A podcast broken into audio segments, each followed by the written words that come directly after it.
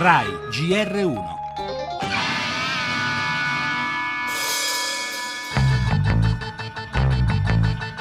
Il capo del Pentagono, Ash Carter, affronta il congresso per spiegare cosa stanno facendo gli Stati Uniti per battere l'ISIS.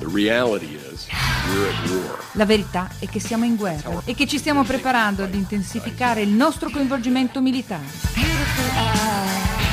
Un sommergibile russo nel Mediterraneo parte una salva di missili che possono montare sia testate convenzionali che nucleari, anche se in questo caso, dice Putin, le testate atomiche non sono necessarie e speriamo non lo siano mai. Sappiamo quanto la Libia sia importante per l'Italia, ma non possiamo dire se ora il califfo al-Baghdadi si trovi effettivamente lì. Siamo pronti ad aiutare il vostro paese. Le relazioni tra Roma e Mosca sono solide e strategiche. Iraq, Siria e Libia, la guerra contro l'ISIS si estende e l'impegno dei suoi protagonisti si intensifica. Che sia vera o no la notizia proveniente dall'Iran della presenza del capo dell'ISIS al-Baghdadi a Sirte, il ministro degli esteri della difesa russo Lavrov non sottovaluta il rischio che aree sempre più vaste della Libia possano cadere sotto il controllo del califfato e riconosce il ruolo che l'Italia può giocare in quel contesto. Sono questi alcuni dei temi che da domani fino a domenica a Roma saranno al centro di due conferenze internazionali, la prima sulla situazione del Mediterraneo e la seconda specificatamente sulla Libia.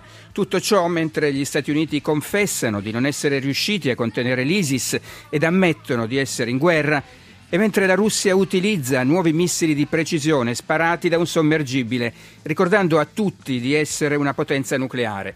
Nessuno parla di intervento di terra, nessuno forse lo vuole, ma a tutti è chiaro che ciò che è stato fatto finora non basta. Le altre notizie, salva banche, piano Padoan all'esame dell'Unione Europea, intanto è shock per il drammatico gesto di un pensionato che si è tolto la vita dopo aver scoperto di aver perso 110.000 euro investiti in obbligazioni. Immigrazione, Italia verso la procedura di infrazione per le mancate registrazioni, stamane la decisione di Bruxelles.